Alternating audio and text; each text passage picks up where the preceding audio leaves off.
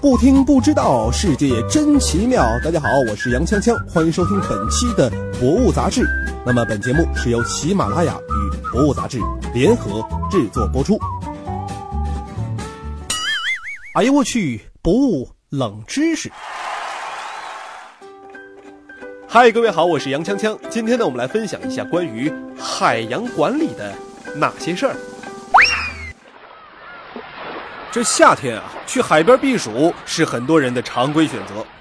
只是这海边啊，能够戏水看海，能吃海鲜，但几乎啊看不到什么活的海洋生物，特别是那些生活在深海里的家伙们。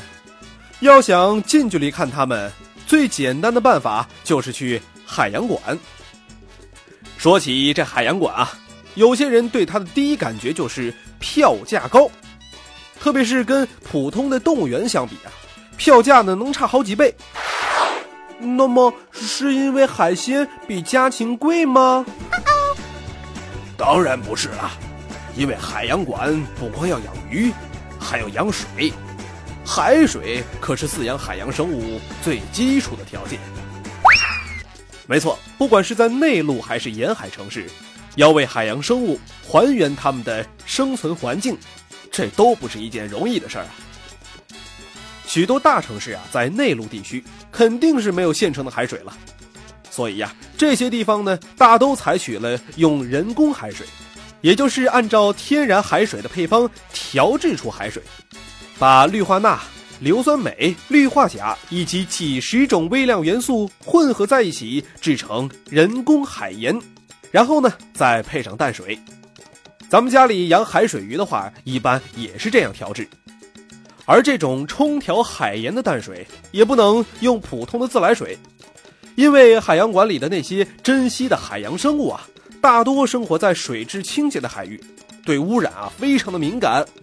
因此，在海洋馆的后台都有复杂的过滤设备，把自来水中的尘埃、铁锈、泥沙还有氯给去掉。再用臭氧进行杀菌消毒，才能配制出海水。哎，有人可能要问了啊，如果是沿海城市的海洋馆，那岂不是占了大便宜啊？很遗憾的是，也不能啊，因为沿海城市大都呢位于河口、海湾这样的地方，附近呢常常有工厂、海洋养殖场以及轮船航道，水质浑浊，污染物多，还时不时爆发个赤潮什么的。那些娇气的海洋生物肯定是受不了的，而过滤这种脏海水的成本啊，其实比用人工海水还要高。当然了，有些水质好的沿海城市也可以在海底啊铺设管道，抽取底层的洁净海水直接用。但是呢，铺管道的成本啊非常之高，世界上呢也只有日本冲绳的美拉海水族馆和中国深圳的。小梅沙海洋世界这么干，当然还有最后一招啊，那就是直接购买海外的优质海水。